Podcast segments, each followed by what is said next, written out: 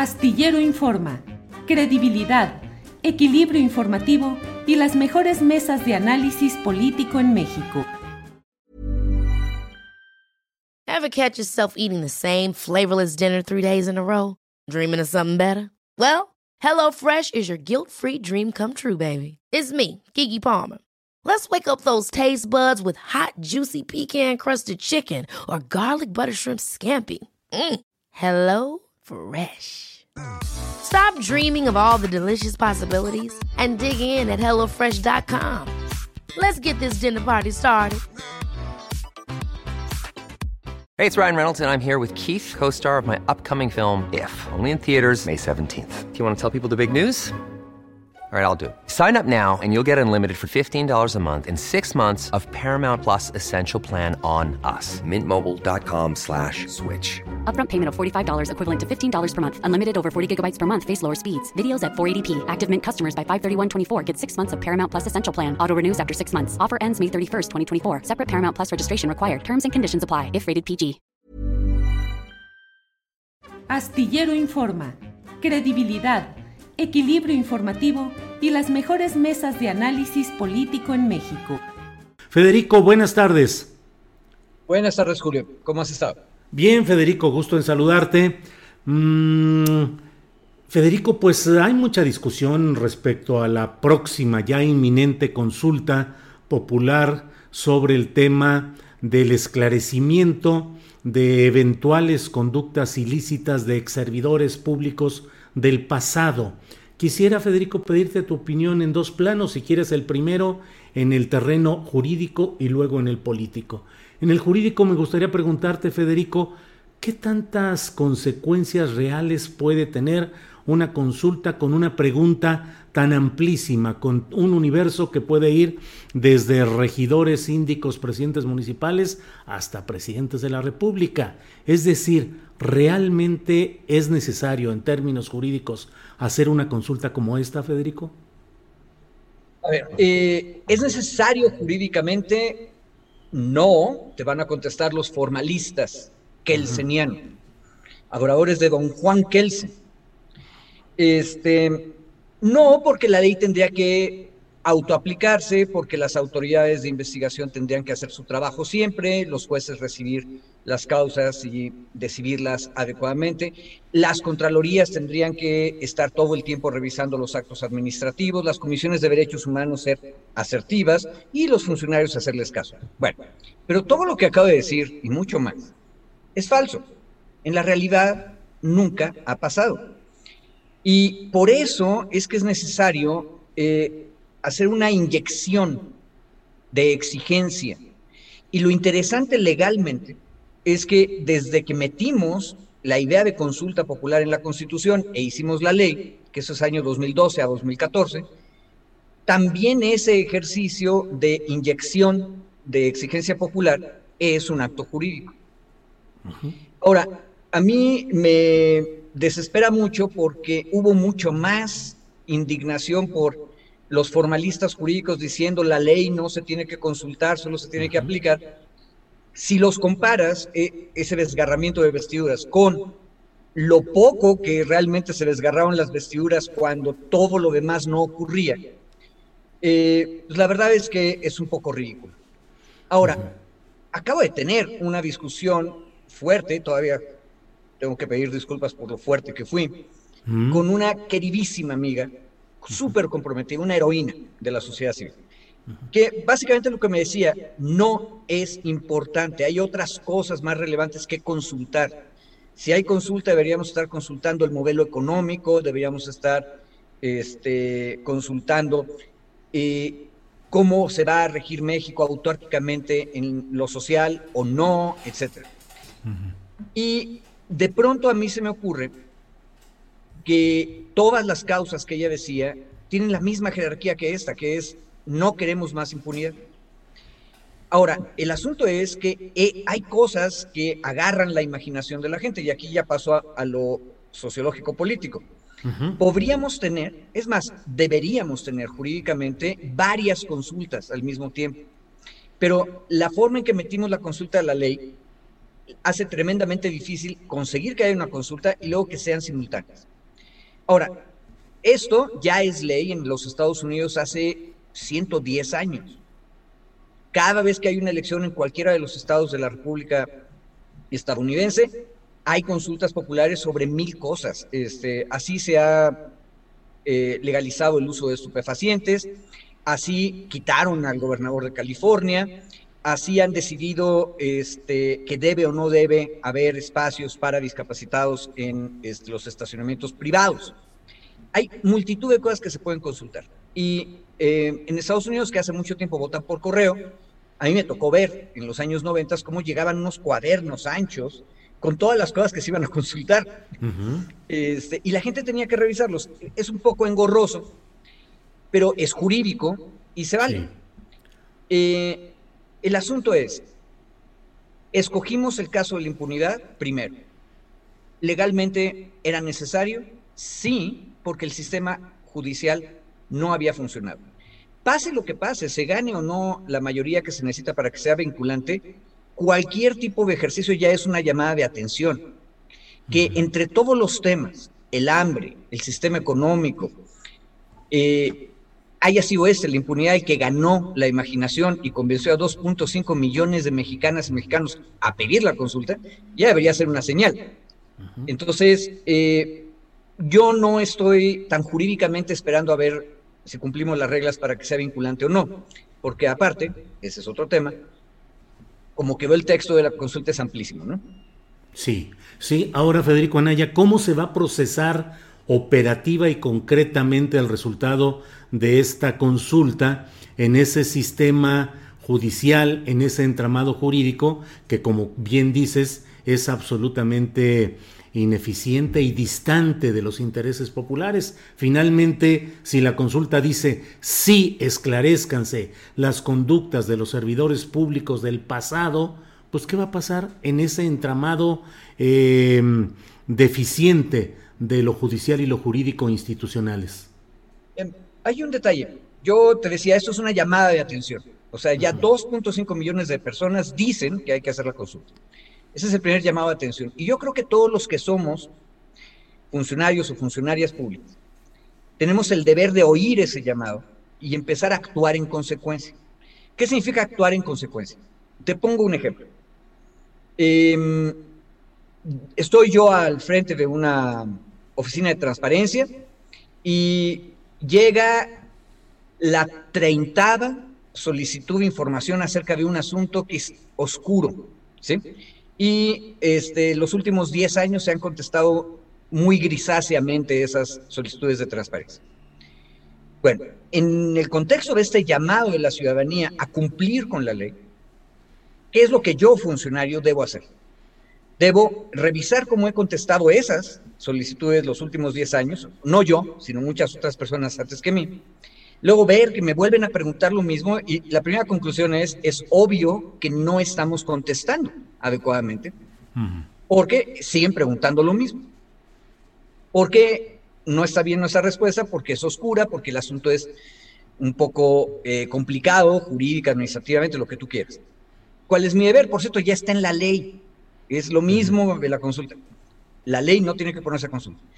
Pero en la ley ya dice que yo tengo que aplicar el principio de máxima transparencia. Entonces, si el asunto yo lo estoy viendo oscuro, la última respuesta que tengo que dar yo es explicando con mayor claridad de qué se trata. Y aparte, contestándole lo que como burocracia uno tiene que contestar, que es, esta pregunta se ha hecho tantas veces, usted puede consultar las respuestas en tales expedientes, los 10 años antes, pero agregándole, es posible que usted encuentre cierta oscuridad en esto, se aclara lo siguiente. Y entonces lo aclara.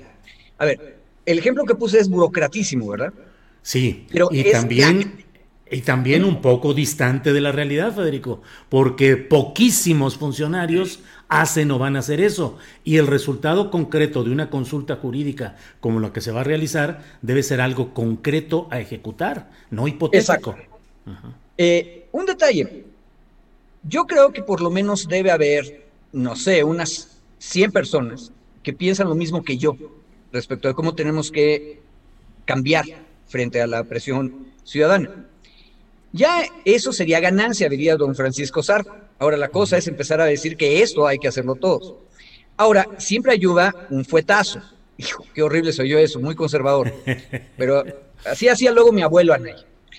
Eh, y el fuetazo tendría que ser que se investigue cualquier asunto. Y esa es la virtud de lo que hizo la Corte. La Corte creyó que estaba enredando las cosas, pero en una de esas mejoró el disparo. En ese asunto, en lugar de hacer tiro de precisión contra cinco expresidentes, capaz de que es mejor un tiro de escopeta, porque entonces también va a ser más fácil que en algunos casos empiecen alguno de estos 100 personas que te digo que están dispuestas a hacer las cosas bien, hacer una buena investigación y empezar a clarificar las cosas. Ojo, de por sí ya está el ánimo así. ¿Quién iba a decir, Julio, que el gran señor cacique de la Universidad Autónoma de Hidalgo iba a estar encerrado en Almoloya? Y por cierto, lleva encerrado en Almoloya más de un año. ¿Quién iba a decir? Sosa Castellán. exactamente, y los este, diputados que perdieron su fuero en esta última legislatura. Eh, son cosas demasiado pequeñas. Lo que quisiéramos es ver a los grandes señores presidentes caídos, este, lo cual es una aspiración democrática y ciudadana razonable, pero la virtud de que tengamos la consulta jurídicamente tan amplia es que podemos ir haciendo momento, haciendo inercia para que las cosas caigan poco a poco, pequeños asuntos.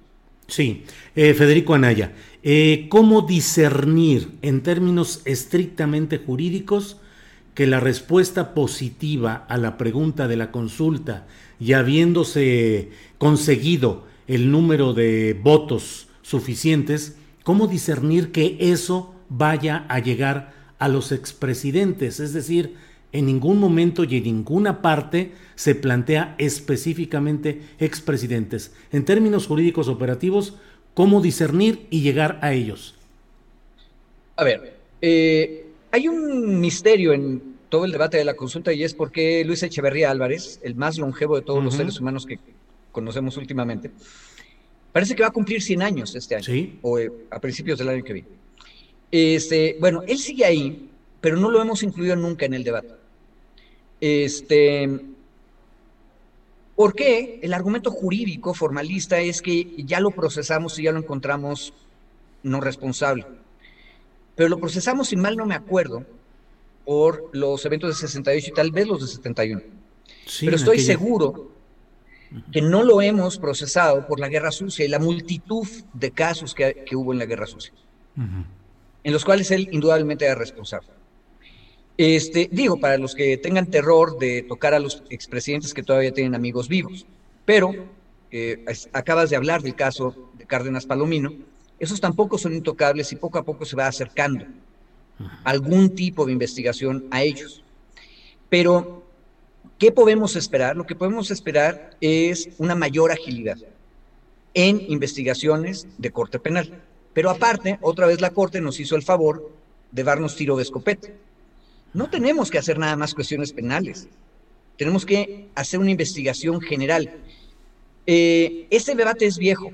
Eh, doña Rosario Ibarra insistía en que teníamos que procesar penalmente que hubiera fiscalías, pero en la contraparte de la sociedad civil siempre se argumentó, no, conviene mejor, es más práctico tener una comisión de la verdad.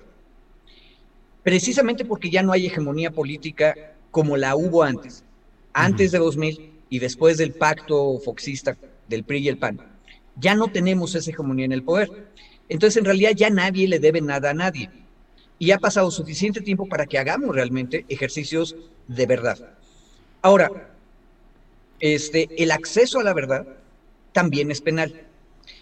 Y aquí hay un debate que mis amigos abogados se van a poner histéricos porque lo digo, pero en delitos de lesa humanidad, aun cuando México no los considerara imprescriptibles hasta hace muy poco. Yo creo que puedes hacer el argumento que no han prescrito. Y que puedes, que la decisión de México de hacer esos gravísimos delitos imprescriptibles, sí la puedes aplicar retroactivamente. Sí, Federico, pero ¿cómo conectar el resultado de esa pregunta con un universo tan amplio? ¿Cómo pretender conectar jurídicamente con los expresidentes o no hay conexión jurídica? Eh, A ver, teóricamente hay una conexión obvia, o sea, se tiene que investigar todo. Sí, de todo el universo, que pueden ser 10 mil. Ok, entonces tenemos 10 mil perdigones en nuestro tiro de escopeta. Entonces hay que escoger los que están más cercanos a esos. Pero ¿quién los va a escoger? Eso, exactamente. Lo que necesitamos es que la Fiscalía General de la República, y mi opinión es que no necesita que sea este, victorioso el proceso de la consulta. Ya ahorita con los dos millones y medio que pidieron la consulta, debería bastar. La Fiscalía tiene que abrir un espacio institucional serio que vaya escogiendo los perdigones y nos vaya diciendo por qué. Y eso me lleva a, otro tema que traigo yo todo el tiempo. Pero entonces, ¿para qué hacer consultas si todo queda en la voluntad del fiscal general de la República, que hoy podría estar actuando? Porque no queremos que su voluntad esté solita. O sea, el acto de la consulta es la aparición de la voluntad popular diciendo, tienes que hacer tu trabajo. O sea, precisamente porque no confiamos en nadie, nuestra historia nos hizo no confiar en nadie, necesitamos la consulta para ese y muchos otros temas, para llegar y decir, eso es lo que queremos.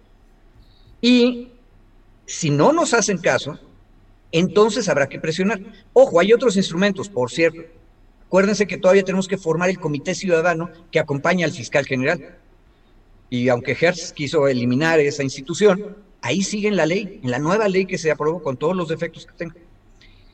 Esos señores y señoras son los que tienen que decirle, oiga, perdone, pero hay dos millones que ya dijeron, usted investigue. Y los dos millones y medio querían presidentes, entonces esa es la prioridad. Segundo, hubo una participación X, la que tú quieras, Julio, en la consulta, y eso nos dice que hay un clamor popular porque hay investigaciones amplísimas, no solo por estos presidentes. Ojo, y ahí habría que recordar que la guerra sucia tiene 20 mil casos horribles imputables en última instancia al habitante de San Jerónimo. Bien, Federico, pues muchas gracias, muy amable y muy ilustrativa tu participación y yo creo que en estos días que restan de aquí a, a la realización de esta consulta, pues va a ser interesante que sigamos platicando de los muchos aspectos y ámbitos de este proceso, desde luego importante, de participación popular, histórico porque será el primero, y presionante para que las autoridades de toda índole puedan avanzar en este proceso tan exigido por los mexicanos con consulta o sin consulta, que es el de castigo a los expresidentes o exocupantes de los pinos que tanto daño le hicieron al país. Así es que Federico, pues te agradezco y seguimos en contacto en este en estos ejercicios de, comunicación. Julio, te agradezco por la invitación. Eh, pasa buena tarde y buen día. Gracias. Igualmente, Federico, hasta luego. Muchas gracias. Para que te enteres del próximo noticiero, suscríbete y dale follow en Apple, Spotify, Amazon Music, Google o donde sea que escuches podcast. Te invitamos a visitar nuestra página julioastillero.com. Hi, I'm Daniel, founder of Pretty Litter. Did you know cats tend to hide symptoms of sickness and pain? I learned this the hard way after losing my cat, Gingy. So I created Pretty Litter, a health monitoring litter that helps detect early signs of illness by changing colors, saving you money and potentially your cat's life. Pretty Litter is veterinarian developed, and it's the easiest way to keep tabs on your fur baby's health right at home. Go to prettylitter.com and use code ACAST for 20% off your first order and a free cat toy. Terms and conditions apply. See site for details. Hold up. What was that? Boring. No flavor. That was as bad as those leftovers you ate all week. Kiki Palmer here, and it's time to say hello to something fresh and guilt-free. Hello Fresh. Jazz up dinner with pecan-crusted chicken or garlic butter shrimp scampi. Now that's music to my mouth. Hello Fresh. Let's get this dinner party started. Discover all the delicious possibilities at hellofresh.com. Para que te enteres del próximo noticiero, suscríbete y dale follow en Apple, Spotify, Amazon Music, Google o donde sea que escuches podcast. Te invitamos a visitar nuestra página julioastillero.com.